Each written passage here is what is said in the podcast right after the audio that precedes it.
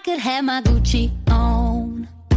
I could wear my Louis Vuitton. But even with nothing on, bet I made you look. I made you look. 欢迎收听《依然自洽》，这是一档以自我表达为核心的播客节目。我们将围绕文化、职场、经济、社会等议题展开讨论。我们会定期进行书影音的复盘与推荐，也会针对时事热点表达各自的观点。大家好，我是楠楠。大家好，我是小昭。嗯，因为最近刚好是六幺八嘛，我们就想要聊一聊关于消费的一些内容。对，因为最近大环境都不太好，嗯，全球都在搞裁员，所以我们也想聊一聊。毕竟经济跟我们每个人都还挺息息相关的。比如说，今年年初三月十号的时候，美国的硅谷银行突然宣布倒闭了。然后，因为硅谷银行它是主要服务于科技圈和创投圈的，啊，所以相当于当时也是引起了很大的轰动。然后三月十五号的时候，瑞士第二大银行瑞信银行也忽然宣布股价暴跌，创历史新低。然后第二天向瑞士政府提出救助计划。在截止就是到今年五月五号的时候，第一共和银行也宣布倒闭，被摩根大通收购。然后很多人就在想，这会不会就像当年零八年的金融危机一样？因为当时零八年的金融危机就是因为呃华尔街第四大投行雷曼兄弟破产所引发的。所以呃，感觉就最近不光是美国啦，像东亚这边还有欧洲那边，就是大家经济情况都不是很好。嗯，说到这个经济的下行或者是怎么样，嗯，给我感触最明显的就是目前这些大厂其实都有在进行一些裁员，比如说阿里，据说他们是有裁了大概二点五万人，嗯，包括跟我一起毕业的那些去了大厂的同学，其实他们都已经是被裁了一波了，然后拿了 N 加一或者二 N 加一的这样的赔偿，又开始投入了新的工作。嗯，因为其实感觉互联网是伴随着我们的成长而成长起来的这个行业，相对来说是一个比较新的行业。嗯，对于它未来会有一个怎么样的走向啊？包括它能不能够给我们一个长期或者是嗯更加稳定的一个收入，或者是保证我们工作的一个稳定性，其实我觉得都是有一点说不好的，因为毕竟好像还没有。听说谁从互联网行业退休下来的？因为这个行业本来也就只有几十年嘛。对，太新了。是的，是的，是的。你说的阿里裁员这个，我当时也是刷到了，我当时还在想，二点五万人是是个什么样的概念？而且好像不光是阿里，像很多互联网其他的大厂也都是很夸张的在裁。我经常听到说，直接一个部门就没有了。嗯，我也有听说过，就是可能他们之前是想要考虑做这一块的内容，但是可能后来出于各种各样方面的一些调整啊什么的，就会直接这一部分就是不想做了，然后这一整个部门的人可能就都会被裁员这样。而且好像今年四月份的时候，据说是统计我们国家的青年失业率超过了百分之二十，其实还是挺大的一个失业率的。对，而且他这个失业率，我我当时也看到说的还是青年的失业率，就是好像是十六岁到二十四岁。但其实，其实我感觉现在面临失业情况最严重的应该是二十五到三十五岁，实际上，呃，失业率应该还更严重一些。嗯，而且之前也有人说嘛，就是比如说像去互联网这样的行业，就可能会面临中年危机，因为就是比如说工作的年限增加，然后加上他积累的经验增加，自然而然他的工资是会上升的。但是可能对于从公司层面上来讲呢，嗯，他去聘用一个三十多岁、收入比较高的一个人，还不如去找一个刚毕业的大学生。是的，而且一般来说，这种互联网大厂他们。如果要考虑成本的话，他们一般都会往从上往下裁，就是最危险的应该就是管理层高管这些，因为他们呃年薪比较高，就是裁掉他们的话，对成本的管控就是会比较有利。相反，就是刚进来的实习生呀，或者是呃小白这些，到被裁的概率反而还没有那么大。嗯，是的，是的，就是因为我也没有在互联网这个行业真正的工作过，但是我有很多同学都在啊这个行业嘛，可能是他们就身处这样的一个环境当中，他们反而觉得这是一件很正常的事情。那裁员就裁员，开开心心的拿着赔偿金，然后去休息一段时间，再开始下一轮的工作。嗯，但其实我是看到很多人就是被被裁掉之后，他们其实是背了房贷的。而且，尤其是那种呃年薪收入比较高的，他们当时房贷也是因为加杠杆嘛，就是呃背的房贷就是每个月要还的还挺多的，所以当他们失业之后面临的压力是还是非常大的。很多人就从前几年开始，就很多人就会想，呃，我们国家的这个经济发展的走向会不会随着。嗯，房地产行业的这个改变一个转折嘛，会不会就走向像当年日本那个泡沫危机之后那种低欲望社会？就从前几年开始，我就看到有这样的声音啊。现在可能我不知道，现在这个声音会不会就是越来越越越多人会这样想？你你知道那个御御宅族吗？嗯，这个是一个比较二次元的 一种说法，是吧？对我，我当时知道这个词的时候，我都不知道它是二次元的用语。然后我我去专门就是查了一下它这个词的定义，但其实衍生过来，大家就是哦，一般说到这个御宅族的时候，就是指那种。天天宅在家里，不愿意出门社交，不愿意出门工作，也不愿意拓展自己的人脉圈、社交圈的这样一个，尤其是年轻的群体。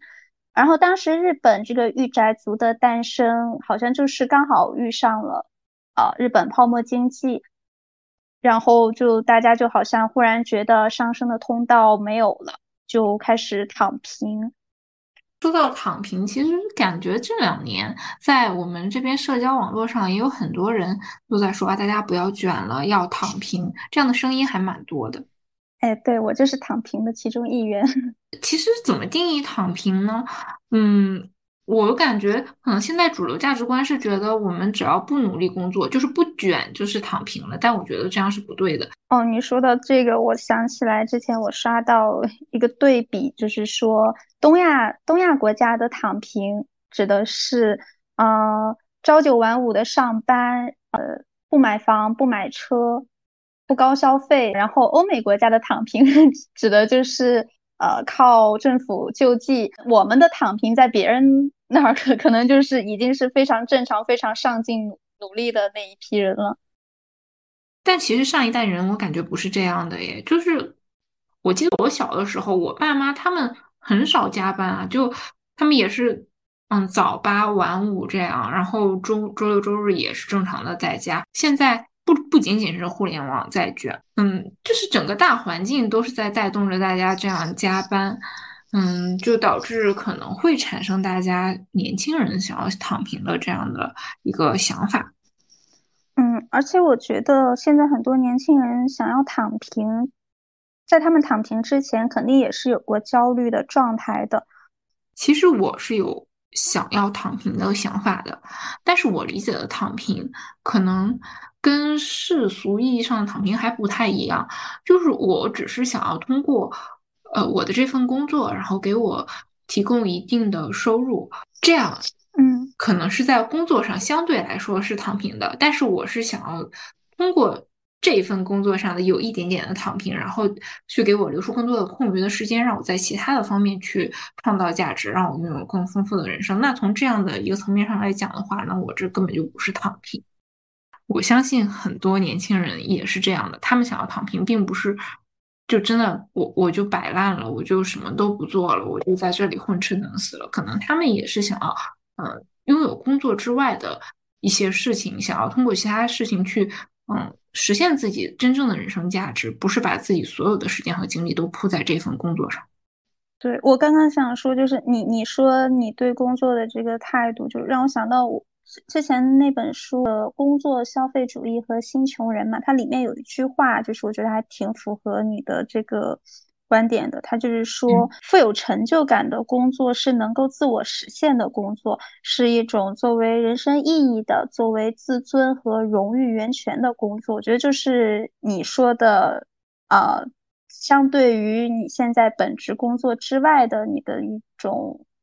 呃，个人事业、个人发展。嗯。其实我觉得我做播客也是想要去拓宽自己除了本职工作之外的一些其他的领域，然后探索一下其他方面的一些可能性。因为其实本职工作很难找到一个这么理想的工作。说回那个六幺八，今天是多少号？我有点后知后觉，就是。我我一 一直以为六幺八不是要从十八号再开始吗？但是我好像从六月一号就看到大家陆陆续续的就已经在买东西了。我当时还有点懵，我说儿童节有什么打折优惠吗？怎么就已经开始了？我是感觉今年六幺八的它的可能优惠力度是比较大的。我也是从其他的就是做电商的一些朋友那边嗯知道的，就是他们说今年嗯六幺八的力度可能是前所未有的大的，而且。其实现在就是每年除了六幺八和双十一这两个大型的购物节之外，感觉就是以淘宝为例，它每一个月都会有不同的购物节，就是好像每一个月都会有什么满二百减二十啊，什么满三百减三十之类的这样的活动，就有的时候会导致我对这种大促会觉得它是不是没有什么意义了，但是等到大促真正到来的时候，还会特别认真的去参加，而且我还会做功课。去年 六幺八的时候，我甚至就是把我所有想买的东西列了一个表格，比如说这个护肤品它现在是多少钱，然后它。嗯，正正装是多少？然后他送多少小样？然后我会去算他每毫升大概多少钱，他划不划算？然后包括他参与的是满多少减多少的活动，他能不能用购物券？然后我把我所有想要买的东西全都放在一起之后，我去求和。去年买的真的是太多了，就包括我买的什么沐浴精油啊，还有身体乳啊，我到现在都还没有用完。当然有一部分原因是因为我懒，就是不是每一次都涂，但是一年没有用完，就证明。我当时真的是买的太多太多了，嗯，我我平时是不怎么囤货的，但是我我还挺能理解你说的这个囤货的点，因为去年情况比较特殊，我今年好像也没有买什么，我到现在还没有开始我的六幺八。那可能就是我们两个人对于囤货这件事情，嗯，本来就持不同的观点。其实我在经历去年春天的那个事情之前，我也是一个比较喜欢囤货的人。比如说我们家的什么纸巾呀、什么洗发水、牙膏之类的，就都是一直都会有的，不会存在。假如有一天我发现我的牙膏用完了，然后我还要再去现买的情况，就是我们家一定是会有这些东西的。可能是我们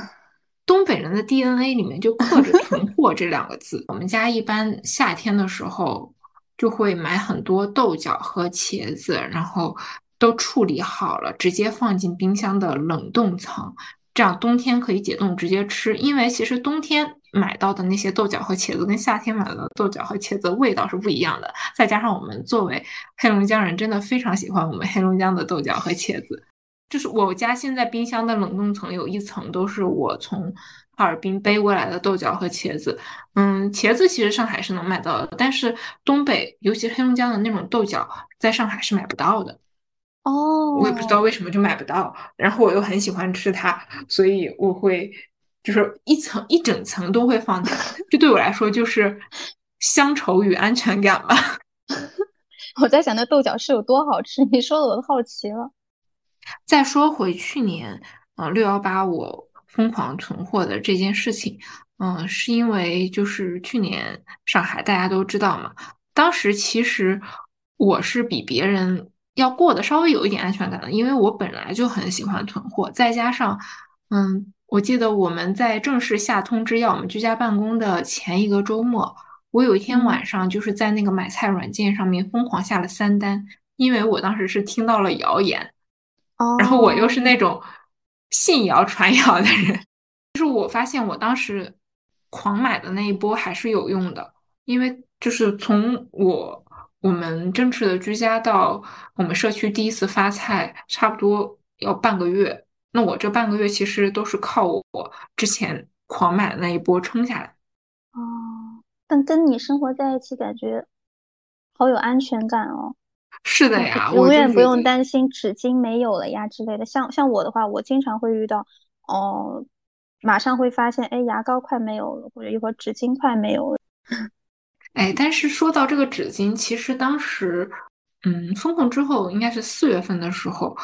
快到生理期，我才发现我没有卫生巾了。当时就真的挺着急的，因为什么都买不到。我就是每天蹲守那个外卖的那个软件，就是因为旁边会有一些小超市，它每天会开个十几分钟，我就一直一直不停的刷，就很焦虑。然后最后以嗯比较高昂的价格买了我这个月要用到的。然后就导致后面六幺八的时候，我不知道我到底买了多少的呃卫生巾和安睡裤，我现在还没用完呢。哦，哎，我我觉得我之所以不太喜欢囤东西，其中一个很重要的原因是我这几年基本上都是处于过几个月就要搬家的一个状态，嗯，所以我要我要经常搬家，我就会想，我如果囤了很多东西，到时候搬的时候这些东西怎么办？就很很没有安全感，所以我就渐渐的我就不太喜欢囤东西了。再加上尤其是冰箱里的东西，我吃的又少，然后我又经常会忘记冰箱里边到底放了什么。之前我记得印象很深刻的是，有好几次我打开冰箱才发现很多东西都已经过期了，然后只能扔掉，觉得很浪费。所以后来我就每次往冰箱里边放东西，我都是尽量以。今天或者明天之内，我能把它们全部解决掉为为参考。其实我觉得你这样还蛮好的，因为我这个囤货的属性导致有的时候也会浪费掉一些东西，然后每次扔的时候我就觉得很可惜。但是下一次要囤货的时候，我还会买好多好多东西。比如说今天我刚刚从山姆回来，我又买了很多很多东西。然后，而且我今天还录了那个 vlog，后面大家应该会看到。就我真的是太开心了，我就会真的是蹦蹦跳跳的去那个货架面前，然后拿我喜欢的东西放进山姆的那个巨大的购物车。你你这两天有没有刷到一个还蛮火的一个帖子？就是说，呃，父辈和我们之间的差异，就是为什么父辈能够存到钱，但是我们这一代人好像存钱比较困难。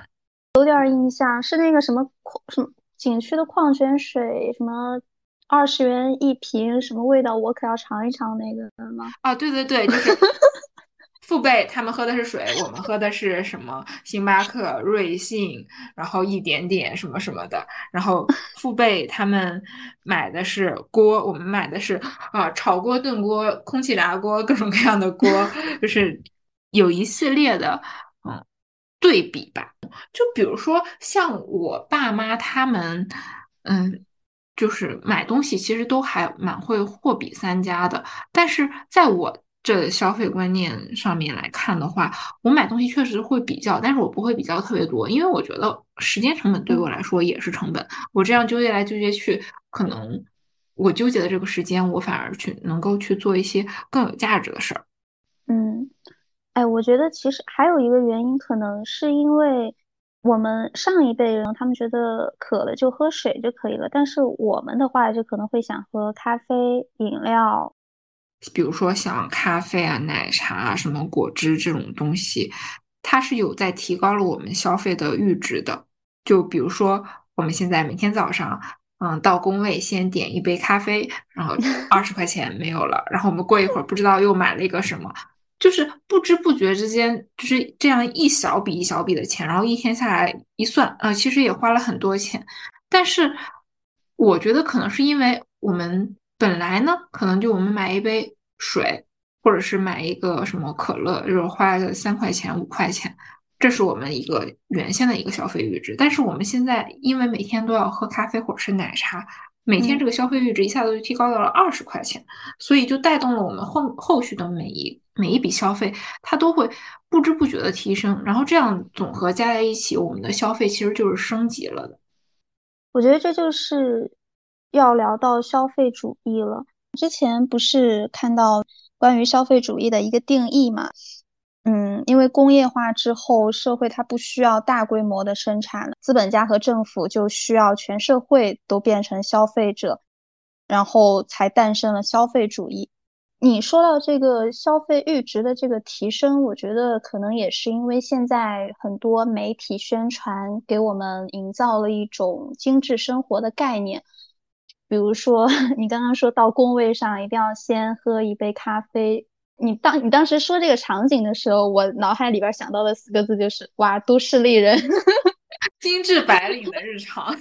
是的，我觉得这就是一个生活状态，就是。那什么 lifestyle 就是社会和媒体已经已经给我们灌输了这样一个模式，我们想要过上那样的生活的话，我们就需要啊打开我们的钱包去消费。其实我感觉社交网络对我们的消费观的影响还蛮大的。其实并不是说我们就真的喝了这一杯咖啡，我们就能够过上社交网络上面那些看起来更加精致的生活了。因为其实社交网络。包括我们两个人展现给别人的都是我们想要展现的一面，那我们没有展现出来的那一面，嗯，是谁也都不知道的。而且大家都更倾向于把比较好的一面来展现给别人嘛。所以当我们看到其他人好的时候，然后就会觉得，哎呀，他怎么这么好啊，好羡慕啊。但是其实他可能会也会有一些不开心的事情啊什么的，只不过是嗯大家都不知道而已。然后我们所看到的。东西都是别人的好，反而也会造成我们自己内心的一个焦虑。然后我们又想要通过嗯相似的一个消费的水准，然后从而想要让自己去达到他们的那种好，这样就会使我们的消费水平不断不断的提升。到最后，大家大家发现啊，就刷刷网络的时候，就会发现为什么别人都比我过得好那么那么多？其实可能这只是一种假象。是的。就是我是感觉啊，有的时候社交网络上面宣传的那些东西，会让我不知不觉之间买好多并没有什么用的东西。就当下觉得是好的，等我拿到手了之后，我可能就就嗯用那么个一两天，然后就再也不用它了，就导致了我 就有一种差生文具多的那种感觉，有拥有了非常非常多的美丽废物。当然，我现在看他们的心情也是好的。但是会有一种很复杂的情感，就是他好像没有我没有拥有它的时候那么好了。就是它它放在那个网络上，放在我的购物车里面的时候，我是觉得它是那么那么的好。当我真正拥有它的时候，我就觉得哦，不过如此。然后我在想，可能我也是受到社交网络上面的一些影响，然后导致我呃觉得这个东西有多好多好多好，然后莫名其妙就花了很多钱。其实说到文具的这个问题，因为我一直都还蛮关注文具圈和手账圈的。嗯，我感觉从一个比较客观的角度上来看，其实有些文具啊、笔、手账本什么的还蛮贵的。但是在我身上就会产生一种很奇怪的消费观：二百块钱的手账本，我觉得嗯挺便宜的，可以买；但是二十块钱的视频会员，我就会到处借，我就不想去充它。嗯。在前些年，这个现象表现的尤为明显。嗯，这两年的话，我会就假设我想要看一个什么剧，但是这个剧只有这个软件有的话，那我就会去充一个这个软件的一个月的会员，我把它看完。然后等到下一个软件又有一个什么剧可以看的话，我会再去开其他的软件的啊一些会员啊什么的。但是有一些，比如说像爱奇艺啊、哔哩哔哩，我会在双十一的时候直接充全年的会员，因为。嗯，经过我对我自己的一个喜好的判断，就是可能从年初到年尾，像这这两个软件，我是会有比较多的、比较感兴趣的那些电视剧或者是纪录片什么的，所以我现在就是会对充视频会员这个问题上不会那么的嗯排斥。但是我不知道为什么前两年会有这样很奇怪的消费观，而且充会员这件事好像不只是我一个人有这样的情况，还蛮普遍的。对，我也干过这种事儿，就是之前要看一些剧，需要什么腾讯视频呀，或者是爱奇艺什么的，我会先问一下我的朋友有没有会员，没有的话那再说，有的话就先借来我用一用。虽然好像也没几个钱，但就是不知道为什么大家自发的就会有这么一个反应。哦，可能是就是大家都觉得我看一个剧，我就不应该是花钱，就包括我们小的时候看什么电视剧，难道不就是打开电视就可以看了吗？但是现在。嗯，我们家的电视一打开，跳出来是广告，然后，而且现在的那个视频会员，它在嗯手机端和电视端的那个会员是两个不同的会员。就是我开通了手机端的会员，我只能是投屏到电视上看，但是我不能就是通过电视上登录我手机的这个会员，然后来看电视上面的那个无广无广告的那些呃什么电视节目啊什么的。什什么意思啊？就是他他要赚两份钱是吗？哦，对呀对呀。但是解决方案就是我可以通过投屏，就是我手机或者 iPad 在这边放这个电视剧，然后我通过无线投屏投到那个电视上，然后我就可以那样看。但是有的时候投屏好像是有的软件没有弹幕，我觉得没有弹幕，我观看体验就大打折扣。哎，对我一个人看剧的时候也喜欢开弹幕，就有一种大家一起在看的感觉。而且我想到你刚刚说。说那个开会员，我忽然觉得是不是因为我们潜意识里会觉得就是看个剧而已嘛，不值得我们花太多钱，就是我们可能宁愿把这这个钱花在其他的，比如说买一个呃两百块钱的本子，我会觉得还挺值得的。可能就就是觉得看一个剧，它不值得我花那么 花那么十几二十块钱。是的，但是其实比如说这两百块钱的本子。其实有很多的这个我们所消费的这个钱，它可能是嗯品牌的溢价，我们是在为这个本子的品牌溢价去买单的。当然，我承认，就是我们买这个本子一定是认同这个品牌的一些品质啊，或者是设计理念，但确实会存在很高的品牌溢价，包括现在一些兴起的文创产品，其实嗯。我认为，我我们买文创产品，要么就是喜欢它的设计，喜欢它的功能，还有另外一部分可能就是认同这个品牌的理念，购买它，购买一种生活方式。嗯，有的时候我是心甘情愿的，愿意为这个品牌的品牌溢价去买单的。我我发现我好像很少会愿意为了一个品牌它自己的价值去为它买单，我更多的可能还是会愿意去从它的设计或者是功能上去考虑，哪怕是一个我平时还挺喜欢的牌子，但是如果它的设计或者是没有满足我需要的功能的话，我也不会为它买单，我可能还是比较 实用主义。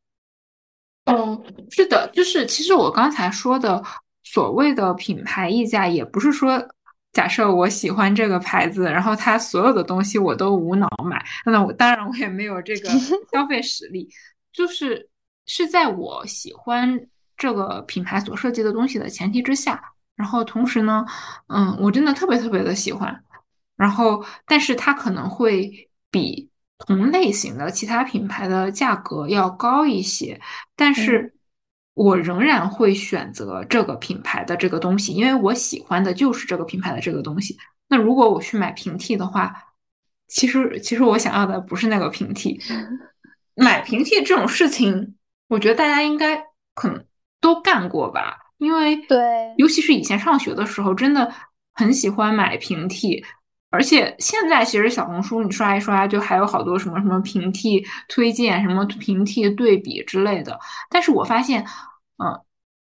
嗯，最后买了两份，一个平替，一个是本身。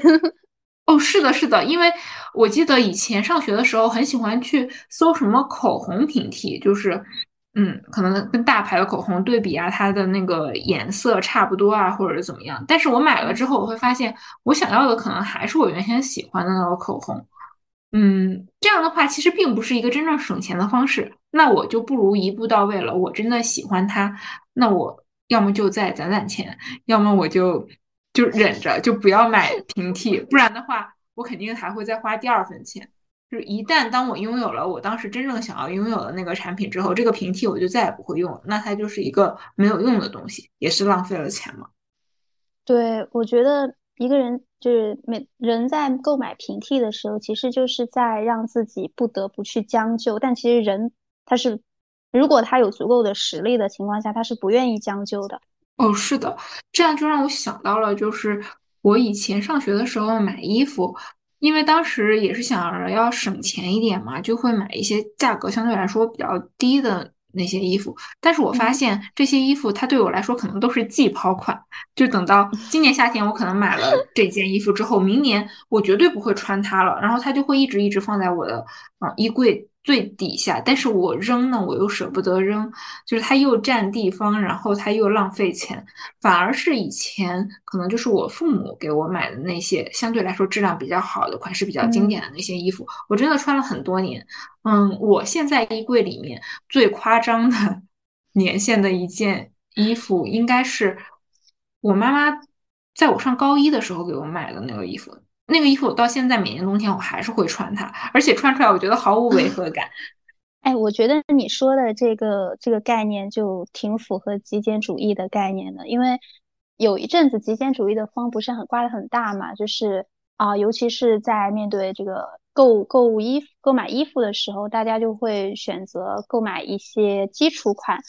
啊，就是买精不买多，是是这么说吧？对，买精不买多，就是。啊，你花你用同样的钱，呃，奉行极简主义的人，他们更愿意用这个钱来购买一到三件，呃，比较百搭，呃，使用频率会比较高，但是单价会比较昂贵的衣服，而不是选择同样的钱去购买单价比较低，呃，数量也比较多，但是可能你穿一阵子就不会再继续穿它了这样一个概念。我觉得你刚刚说的就还挺符合他们这个理念的。是的，而且其实我觉得，作为一个非极简主义者，断舍离对我来说是一个特别痛苦的事情。我在今年，嗯，过年的那段时间，我对我自己的衣柜进行了一个梳理。当时我在 Notion 那个软件上面列了一个好好长好长的表格，就是包括这个衣服，然后它是什么颜色、什么材质，然后我什我大概是什么时候买的，它是什么品牌，然后我平常，嗯。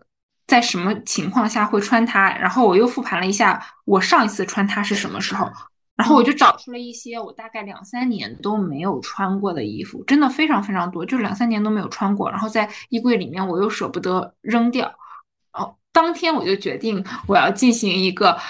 嗯大规模的断舍离，而且当时我还跟蒙哥说了，我这次一定要扔掉。然后等到。我真的要去扔的时候，我只扔了一些，就当时可能是比较便宜的一些衣服。然后，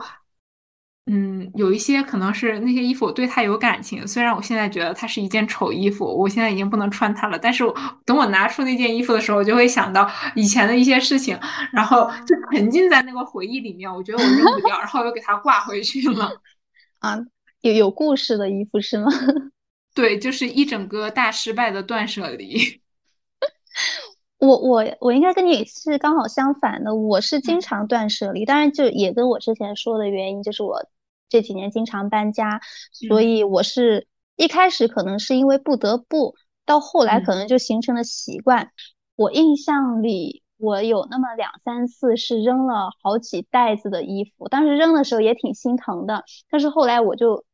安慰自己，就是想这些留着吧，我也不一定会穿。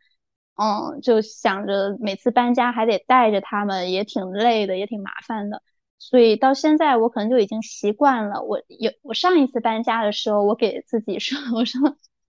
我最好能够把我所有的东西精简到两个行李箱为止，这样不管哪一次我要搬家，我直接提着两个行李箱，我就可以直接走人了。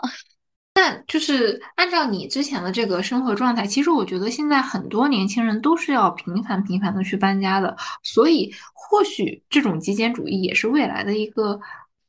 发展的方向，或者是已经在发展了，只是我还没有真的去了解这个极简主义，因为我一时还做不到。我觉得极简主义，它就当一个人开始极简主义的话，驱动他的原因可能。第一就是经济方面需要考虑开销，然后节约一些呃成本之类的。第二个可能就是因为呃要经常的搬来搬去，没有办法每一次都呃耗费大量的时间和精力去收拾这些东西。当然还可能还有第三个原因，就是本身就他就是一个这样的人，喜欢呃干净整洁，然后。比较空荡荡的这样一个生活环境哦。刚刚听你说，我突然想到了，嗯，也是今年比较火的一本书，是日本的一个用中文写作的作家，他写的一本书叫《东京八平米》。他呢，就是在东京的市中心租了一个只有八平米的房子，然后他各个东西都特别的少。嗯，他能够不在家里面做的事情，比如说洗澡，那他就会去日本的那种公共浴池。然后他也没有冰箱，就是他的所有东西都在他这个八平米的小空间里面。嗯，能够很好的完成。他如果去郊区租一个房子的话，他会花他会花差不多的价钱，但是郊区的房子会大很多。但是他想要通过这个八平米去换取一个在市中心更加便利的这样的生活。反正看完那本书，我觉得还是蛮有感触的。或许这也是一个新的趋势，因为尤其是像上海这样的城市，郊区和市中心的差距，我觉得。还蛮大的，就是毕竟还是市中心更方便一点嘛。哦，可能在上海是不是也有一些年轻人会选择这样的方式，就是精简自己的一些东西，然后租一个比较小的房间，然后用更多的金钱和时间，嗯，去享受市中心带来的这种便利。我觉得你说的还挺有道理，因为我了解到极简主义就是从呃。日本那边了解到的，然后又结合日本他当时那样一个经济社会状态，所以我觉得很难说。我觉得可可能之后大家可能都会呃越来越多的往这方面靠拢吧。嗯，我感觉现在还是会不知不觉的，就是买一些嗯好像有用，但是实际上拿到手里没什么用的一些东西嘛。然后，因为我平常跟蒙哥的相处下来，我感觉他是一个比我更能够控制消费欲的人。就是我们在聊到这期选题的时候，我也问他：“那你对这期选题有什么想法呢？”他跟我说，就是他控制消费欲的最有效的一个方式，就是他假设他刷到一个什么东西，他觉得嗯还不错，他会先把它放进购物车里面，就这样放着。因为也不是一个很急需的日用品啊什么的，就是等到他过几天，他如果还能够再想起来这个东西，或者是他下一次又看到了这个东西，他发现自己还是想要，那个时候他才会真的去买。这样的话，其实就避免了一些不必要的开销。因为我现在想一想也是，就是我加入购物车的那些东西，我有的时候再看，我就不是很想要它了。但是如果当时我一个冲动，我给它买下来了，可能我也是放在手里面，嗯。新鲜几天，后面就再也没有用了。我觉得这也是一个蛮好的一个方法，因为我觉得很多消费，尤其是在购买一个物品的时候，很多时候是在特定的一个情景下，我们会对这个物品产生一定的向往。但是可能过了那一个时间点，那样一个情景，我们就会发现，哎，好像我其实也没有很需要这个。所以，哦，我觉得你他他这个方法还挺好的，因为我之前好像也有几次也是像他这样。就是过了一阵子再看，哎，我好像没有很喜欢它，哎。而且我感觉啊，控制消费欲其实更加有效的一个方法就是记账。对，因为我我记账记账这件事情，其实是我反复的开始又反复的放弃的一件事情。放弃的最主要原因就是我有点没有办法面对我的那个账单，就是我我就感觉好像我也没有买什么吧。然后就这样一笔一笔一笔的出去，其实累积下来就是很大的一笔开销。但是如果我记账，我每天都去看的话，我会对我自己这个月的开销有一个大致的一个概念。就是当我面对那些可买可不买的东西的时候，我可能这个时候我知道我这个月花了多少钱，我就会不买。但是如果我不知道的话，可能我就觉得哦，这个月好像也没有怎么花钱嘛，然后我就买了，就导致其实还差蛮多的。嗯。你说到记账，其其实我我是认可记账是一个很好的控制自己消费和购买欲的一个方法。但是我之所以没有这个习惯，是因为 我实在是记性太差又太懒了。我之前在学校的时候，当时我记得。那两年有很多那种记账的 app 会很火，风风刮的特别大。然后我也想着就是下下来，然后每天记记录一下。后来发现，就是每当我就是啊买完一个东西，或者是呃就是有了一笔支出之后，我会时常忘记要把这这笔支出呃记录下来，记录在那个 app 上。然后时间久了，我会觉得，哎呀，好麻烦，可能这个真真不太适合我。再加上就像你说的，每一次我因为。呃，像微信和支付宝这些不是会有总账单吗？每次我一看那些总账单，我会觉得 心心很痛。我我到现在我都已经就是不愿意去看总账单这个东西了。我就想着，反正钱已经花出去了，就不要再让自己再心痛一次了吧。我们之前不是也提到消消费降级吗？然后我我我觉得我理解的攒钱就是。节流是一方面，开源也是一方面，但是呢，关键不是在于我们真正把消费降降下来，而是我们要明确自己的消费观，就是不跟风的去买。然后，如果我真的是觉得这个东西它它值这个价格，它能够让我拥有更好的一个嗯购物体验，那那我就买它，让我觉得开心，那就是值的。对我，我其实觉得呃。不管是消费主义，还是极简主义，还是各种什么样的主义，其实都没有一个呃孰优孰劣，就谁更谁更好，谁更不好。我觉得就是每个人他自身的情况不一样，自己追求的生活生活方式、生活理念这些不一样，就是就是不要去评判其他人的生活状态，就我们自己是什么样的消费观，就按我们自己来就好。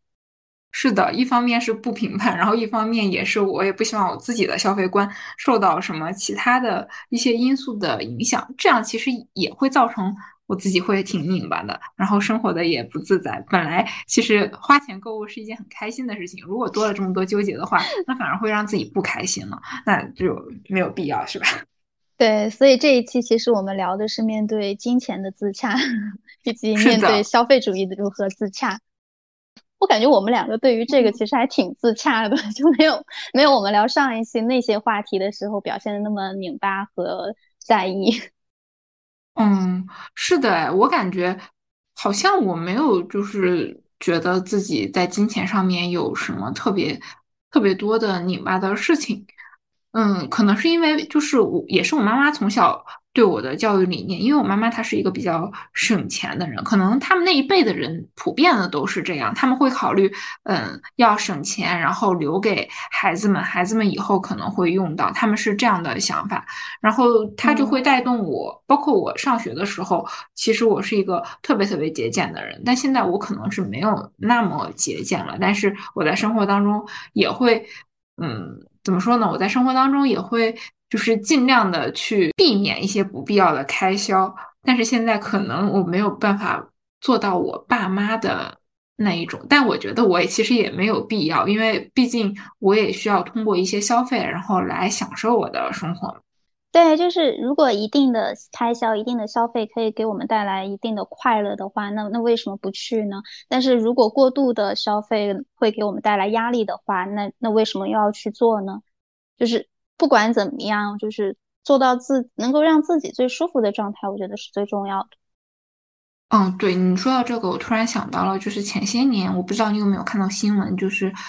有一些学生会通过互联网贷款，然后去买一些嗯比较贵的奢侈品什么的。我觉得这个真的是啊。百害而无一利，它的那个利率是不是还蛮高的？因为我没有去了解过，而且甚至我觉得我上学的时候好像还有这种东西在我们学校发传单，我觉得还蛮可怕的。尤其是就是刚刚获得呃身体和心理上的双重自由的大学生，真的很难去面对这样的诱惑。然后一旦背上这种高额的利率，其实对他们自己的身心也是巨大的伤害，然后也会损失一些很也不是一些，应该是很多的钱。对我我知道这个校园贷，这个是我读大学那会儿，就是应该就是从一四还是一五年，就反正那那几年的时候，学校里边就会很多都在都在说，就是千万不要搞什么裸贷、校园贷这些，因为它这些贷款利率确实是非常的高的，就是远远高过了银行的贷款利率，就是你相当于是呃进入了一个。金融陷阱，就就尤其是年轻的大学生啊，就的 千万不要去，千万不要去。是的，是的。那我感觉我们这一期的内容就差不多了，希望大家都可以开心购物，快乐的享受六幺八。对，我我一会儿也要去看看六幺八，我要买点啥？对，你可以看一看，但是好像它后面是不是还有一波还是两波活动？因为我觉得我要买的东西已经在第一波的时候买完了。我搞什么我都喜欢冲第一波。我是赶肯定赶不上第一波了，我就之后再看看吧。反正十八号之前我肯定还是得买一点东西的。哦，到时候有什么我一定会及时的通知你的。我在这方面 消息真的是很灵通的。那好了，我们这一期的内容就到这里啦，希望大家可以天天开心。我们下期再见，拜拜。嗯，下期再见，拜拜。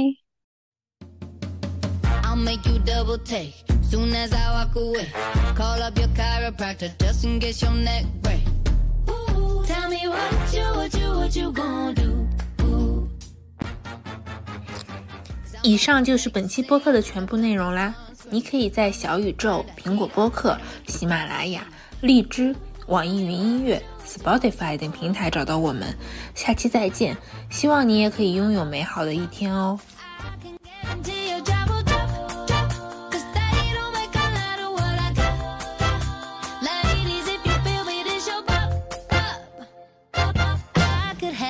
Gucci.